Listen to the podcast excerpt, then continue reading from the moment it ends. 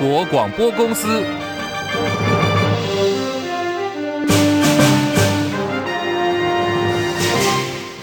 大家好，欢迎收听中广新闻，我是黄丽凤。选前二十六天，中共界选、司法界选传闻不断。周刊网在今天报道说，备受年轻人所喜爱，总统蔡英文曾经亲访的社群网络媒体 d c a r 遭到检警调人员搜索。根据检方透露说，这个案子是跟 d c a r 会员匿名发文涉及到诈骗，还有儿少案件、妨碍名誉等上百件的案件有关。检察官出具了搜索票，要求要调阅会员的各资，追查不法。不过，迪卡尔官方是以保障了言论自由、大法官视线为由拒绝配合，这个是国内社群媒体遭到警方、检方搜索的第一例。由于这个案子正值大选前夕，时机敏感，迪卡尔是在二零一一年所成立的，有 PTT 进化二点零版之称，也是全台最大匿名社群的网络媒体。创办人是兼执行长林玉清，二零二零年还曾经入选美国富比士杂志三十岁以下的精英榜。对于检察官办案要求求。调阅会员的个资，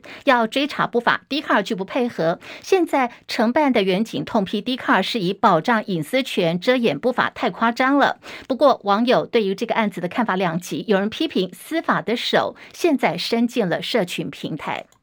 继高雄、彰化还有基隆等地里长，因为到大陆去旅游，回到台湾之后被依照反渗透法侦办声押之后，台北市呢也有四十一名的里长遭到检调人员的约谈，主因是在今年六月份的时候，总共有七个团次疑似接受了对岸的招待，到大陆、上海等地去旅游，涉及违反反渗透法，还有总统、副总统选罢法。国民党副总统候选人赵少康直言说，他翻遍了法条，看不出是哪一个地方违法，怎么可能说里长吃吃了两顿饭，回到台湾之后支持谁就支持谁。赵少康的看法是，里长呢是民选的基层干部，应该要相信里长们跟台湾的民主制度。而国民党立委赖士葆怒批剪掉，把自己东厂化了。立委候选人徐巧芯也质疑说，绿能你不能，民进党去大陆没有问题，民进党立委赵天麟小三通也 OK，都不用办。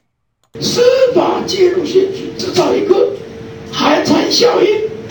剪掉。他自己东厂化，民进党的去大陆没有问题，民进党赵天麟小三通也 OK，都不用办。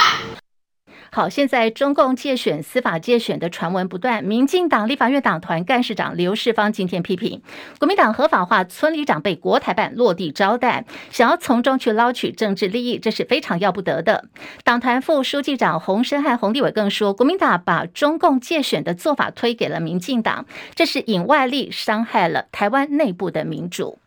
民进党总统参选赖清德万里老家违建争议延烧，有媒体爆料说，现在赖清德老家有宪兵呢，在二十四小时的站岗，一旁还有疑似被当作宪兵队办公室的神秘小屋，就连警方都在这个地方设置了巡逻点，让国民党副总统候选人赵少康质疑这是在假公济私，再次喊话赖清德，如果赖清德愿意拆除非法的违建，那他自己就愿意辞去合法不用辞的中广董事长。赵少康今天是到桃园为立委候选万美玲还有牛许婷车队扫街造势，他出发前也对红海创办人郭台铭公开喊话说：“我们需要你。”郭台铭当时要去联署的时候就说：“啊，说呢他是他的联署是为了整合，啊，那这个现在他既然没登记，那希望他能够呃回归国民党吧，啊，呃，目前这个情况国民党需要他嘛，啊，那所以呢，我还是在这边在。”公开呼喊一次哦，郭董啊，郭董啊，回来吧！哦，我们需要你。好，这个有关于赖清德新北万里老家违建的话题持续延烧，有网友呢就将赖清德万里老宅设为打卡点，现在不但取名叫做赖皮寮，还标注是宗教圣地，一度被网友狂刷评价到了五星哦，争议不断。民众党中的候选人柯文哲也批评赖清德现在变赖皮了，柯妈妈的违建拆了，黄国昌的违建拆了，今天你赖清德不拆，不要再赖皮了。这个我刚才在来开记者会前十分钟啊，要去 Google Map 看，还是看到的，所以是真的哦，没有办法假哦，假的没有办法变成真的。来，各位各位记者朋友，你上马上上 Google Map，那皮在新德，在皮老家，我就看到那个写赖皮寮啊。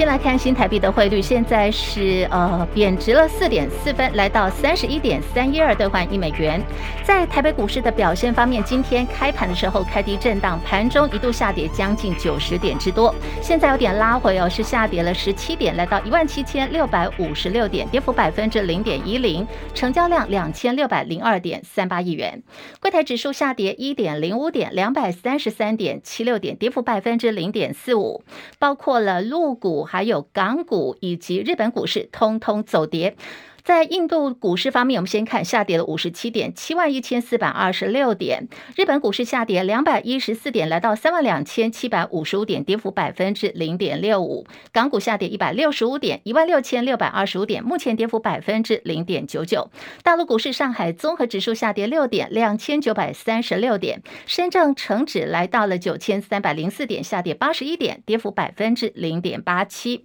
好，韩国股市呢，今天是小涨的，涨八点，来到两千五百七十一点，国际汇价，欧元兑换美元一点零九一二，美元兑换日元来到了一百四十二点一九，一美元兑换七点一二八五人民币。黄金价格最新报价每盎司两千零二十二美元。以上是最新的财经资讯。这个礼拜呢，被投资人称为是 ETF 的除息周，超过有十二档的 ETF 在这个礼拜都要除息。好，来看的是依照集保最新统计哦，总共全台呢有超过了一百。三十万名的投资人受益领息，这里头呢，零零九一九群益台湾精选高息，还有零零九一八大华优利高填息三十，上个礼拜各自增加了四点五四万，还有一点二三万户，也成为呢唯二两党除息之前受益人就大增有万户以上的 ETF。美国食品药物管理局在十五号发布了回收美国规格燕麦公司旗下部分燕麦棒，还有燕麦片，原因疑似因为遭到沙门氏菌的污染，总共有四十多项的相关产品在全美各地紧急下架。提到了燕麦片哦，大人跟孩子们都会吃。台大儿童医院感染科主治医师黄立明表示，过去沙门氏菌污染比较常发生在肉类或者是蛋肉等动物的这个污染，那么燕麦植物污染比较少见，通常是工作人员的卫生问题。由于燕麦产品老人小孩都会吃，如果说小朋友感染沙门氏菌有百分之一到百分之五，恐怕有导致肠破裂的风险，还可能会一路破到底，引发了致命危机。那么对此食药署表示，目前问题产品还没有输入台湾，不过国内会先启动相关产品的后市场的稽查，以防止会有漏网之鱼。来关注的是，民众党总统候选人柯文哲今天早上发表了金融政策，大三蓝绿两党对手的居住正义政见。他说呢，国民党候选人端出的是免付头期款购物政策，是以后再付哦，并不是说不用付，让他想起了朝三暮四的故事。跟猴子说呢，早上你吃三个，下午吃四个，他就很生气。跟他说，如果你早上先吃四个，下午吃三个，他就很开心。批评呢，民进党总统候选赖清德的。新清安政策将贷款从三十年延长到了四十年，也只是说你还钱的时间延长了。柯文哲还套用美国前总统克林顿的名言，直言台湾的居住正义问题，笨蛋问题。在房价，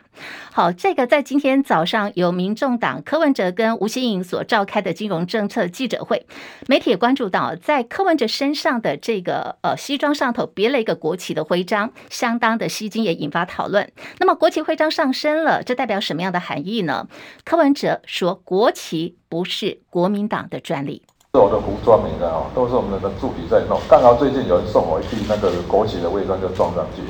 哦，也没有什么特别要要想要干什么。不过在这个地方哦，我要做一个结论：台湾不是民进党的专利，国籍也不是国民党的专利。但是更重要的，你知道哈，稳定的稳定的国家路线哦，也不是让国家推上这个灭亡的边缘。好，针对柯文哲跟吴欣颖举行金融政策记者会，民进党发言人张志豪说，柯文哲在台北市长任内败坏了财政纪律，亏空了八大基金，财政纪律最差的就是柯文哲，现在竟然还夸口来谈金融政策，同时也说这个副手吴欣颖则是担任星光金副总经理，管理无能，导致公司大赔钱，抨击包括了柯文哲跟吴欣两人，俨然是财政纪律最差的一个负面表列，怎么好意思自吹自雷来公布金融政策呢？国民党总统候选人侯友谊昨天接受了华视新闻独家专访，说他的理念就是台湾中间路线，没有本土蓝，他就是侯友谊，反对台独，还有一国两制，也一定会坚守民主自由，由两千三百万人来决定台湾的命运。主持人问到说是否支持赞成九二共识，侯友谊呢先强调三次我反对一国两制之后表示，我们叫做中华民国，它的名字跟我们不一样，但是两边也要交往。民进党候选人赖清德在批评国民党说要重启服贸，是让台湾经济走向了中国大陆，还说蔡英文执政的时候经贸最好。对此，国民党候选人。侯友宜说：“鸡蛋不能够放在同一个篮子里，旁边最大的篮子也要放鸡蛋。两岸的经贸还有这个经济贸易呢，是不可能断的。赖清德不会讲就不要讲，不要老是在打模糊战。”好，对此，副总统候选人赵少康说：“民进党不会谈，就让国民党来谈，国民党一定可以把它谈成的。”我们本来这个交易就是贸易，是个不公平贸易，是我们限制大陆货物来。本来如果公平的话，是你让我去，我让你来。但是我们小嘛，我们需要保护嘛，特别农产品，所以我们限制它不能来。哦，那现在呢？他说这是不公平，那就要谈嘛，就要跟他讲嘛，就是哎，我们小啊，对不对？我们经不得开放，一开放我们农业可能就会受到很大的影响。我认为都是可以谈的啦。那你今天哦，压掉都要压威，哦，就说你赌你这个生意你是赚人家钱。那你还要口头上讲人家不合理，人家然后说这个这个不应该去合理化他们，那你这样怎么谈呢？所以我才讲说，民进党不能谈，让国民党来谈，国民党一定可以把它谈成。总统大选进入白热化，中共借选的传闻甚嚣尘上。来看的是 C N 引述我国官员说呢，中共政协主席王沪宁召开了秘密会议，讨论如何影响台湾大选，让选民把票投给亲中的候选人。而在 C N 的报道当中，同时还引述了一份安全文件，说我国的官员相信中共试图透过亲中媒体散播美国要求台湾研发生物战剂的假消息，借此让中共有理由来对。台湾动物，好，这个大选前夕呢，中共借选的传闻不断营造了危机感。议题真实性如何？连线中广资深记者张伯仲深入了解。伯仲上线了吗？上线了。立峰好，听众朋友大家好。好，中共介选传也满天飞哦，上到了国安局、法务部、地方检调呢，现在也动起来。从这个呃南台湾哦，高雄港都呢一路往彰化办，然后办到基隆，再办到台北，约谈传唤声压基层的里长。好，伯仲怎么看这一波呢？呃，刚刚立凤其实已经为听众朋友介绍过很多了啊，包括对岸很多传闻来自国际的啊，甚至比如说他的呃他的第四号人物王沪宁呢，他甚至于已经在召开会议。然后呢，很多事情都讲了借有其事啊，到底是不是这样子？其实外界很多消息啊，随时都在流动，但是到选前又格外的敏感。那么当然呢，我们最近我们看到有几样事情不得不去注意它啊，包括了呃，很多人现在都注意到是蓝营啊派副主席夏立言在这个月十三号晚间啊，这是在选战倒数三十天啊这样一个超敏感的时刻密访大陆啊。呃，我所谓密访是因为这件事情呢，呃，是被。啊，外国媒体路透社所曝光。更巧合的是呢，中共是在两天之后，在十五号呢提前公布对台贸易壁垒的调查结果啊。呃，原本大家都记得啊，它的期限最后期限是在明年我们大选前一天，这是一月十二号。但是现在提前了啊，所以呃直接认定台湾对大陆贸易的确存在贸易的壁垒啊，也认为台湾的相关措施呢对大陆的相关产业和企业呢造成了一些负面的冲击啊。当然，又有人研判了。之所以提前公布，是不是因为对岸也考虑到一月十二号我方选前一天嘛？根本摆明就是要让执政绿营难看，也想啊，是不是能够杀个措手不及啊？不过，嗯，成效是不是也可能适得其反，反而引发民众反弹？你还来不及反应啊，会让台湾民众更强烈的出现那种反中的情绪啊？会不会反倒更有利于民进党选情啊？但是目前的状况，我们可以看出来啊，他的。公布的结果只判定有罪啊，就是我们说法法院只判定有罪无罪的有罪，但是却没有宣布刑期啊，没有没有宣布他的呃惩处是什么，所以也就是还没有公布可能为此祭出的手段，所以后续还会不会有其他的作为？呃，也平添了选前很多的变数啊。呃，更严重的是，其中已经有人揣测了，我们刚刚提到这件事，它不是蓝营主动释出的啊，而是被国外的媒体所曝光，所以引申出联想呢。呃，当然，这会不会又是美国主动要释放出的讯息，用意是来提前警告，甚至戳破中共对台介选的图谋啊，呃，甚至借此去影射蓝营和中共的不当的关系，呃，用这个是不是有有暗助民进党选情的用意啊？但我们知道这件事在台湾的影响，马上就被呃民进党质疑说，蓝营是不是早就知道北京要宣布贸易壁垒调查结果，才会派夏立言到中国去啊？甚至于是不是进一步怀疑他会和对岸去谈一些交换条件？呃，按照国民党的说法，其实我们听到像国民党主席朱立伦他回应说，呃，接受台商的邀请啊，去出席活动啦、啊，关商台商啊、呃，关心台商或台胞。不过这种讲法如果能相信的话，要不是真的太低估选民的智商，要不就是遭遇到什么非去一趟不可的重大事件哦。呃，不然像老谋深算的国民党哪可能会迟钝到这种地步啊？我想大家应该都能接受我的这样一个推论嘛啊。不过又有消息传出说。可能是因为最近，呃，刚刚立凤有提到了国内的挺蓝里长组团赴中旅游啊，结果接受落地招待，为什么被很多人检举，甚至现在被检调调查，已经连带让蓝营也背负了整个社会的负面观感。会不会想借此啊，派夏立言去当面向对岸表达，是不是期盼这个事情暂缓啊，以免连累到整体蓝营的选情，或者是呃，或者是考是在考虑把这些经费呃挪去做，比如说鼓励台商。反台投票啦，啊，他们的一些比如机票的补助啦，更可能强化诱因，对不对？但呃，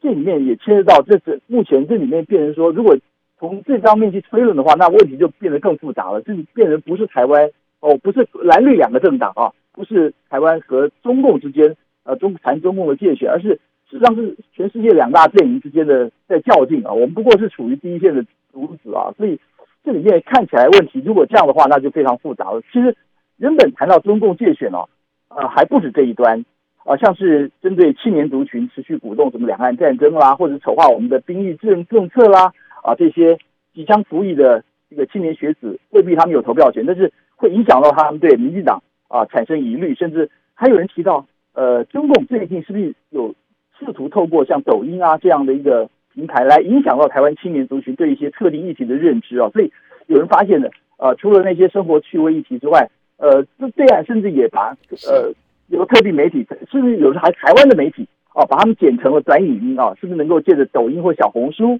啊这些所谓的网络平台去意图形成另一种舆论的声势啊？呃，看是不是也能影响到台湾这种大选？不过，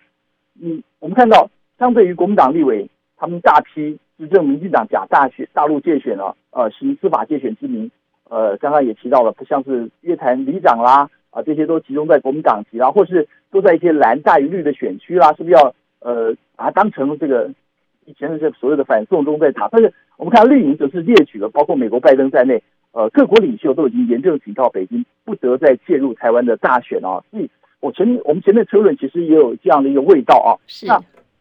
除此之外。呃，在上个月六号，我我我们也采访到这个国安局长蔡明彦，他在立法院外交国防委员会，他有提到，这次中共对台的介选手法还不止我们刚刚提到这些部分，而且他发国安单位还发现更为细致啊，不但学者名嘴，就是连民调单位也被成为啊对方极力拉拢的对象，看是不是能够影响到台湾民民调啊啊，可能会产生一些舆论风向的转变，甚至于像中资介入这个选举赌盘啊，也是他们全面防备的重点。甚至于最近大家有没有注意到啊？像国防部长邱国正呢，是不是也针对像国防大学理工学院的教授葛明德啊，涉嫌什么泄露那个叛乱枪毙啊，还说反应该要枪毙掉，对不对？这种做话都讲出来，所以，哎，到底是时间巧合，还是明显有在这个时这个时机点上收网啊？所以这部分其实如果大家稍微敏感一点，很多事情都可以联想。但不管这些指控是真是假，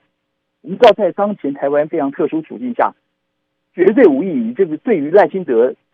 如果这件事情是真的话，真的是对他平白送出的大礼啊！呃，势必也成为绿营不会放过的选前大决，对不对？是是。所以是对中共借选到底是不是假议题啊？其实我们必须要讲，其实有哪一次选举中共没有借选？对不对？那么只是不查说，呃，差差在什么？选他们要选择什么样的手段？是用军事威吓呢，还是经贸报复呢？或是呃相反啊？比如释出一些利多来来来来诱惑？所以所以我才提过。在选战即将倒数，就是已经进入倒数一个月了。那么，绿营甚至已经把统独议题重新想炒作成决战主轴的这样情况下，我我其实相对程度上，我认为对于急于终结绿营执政国民党来说啊，侯康佩呃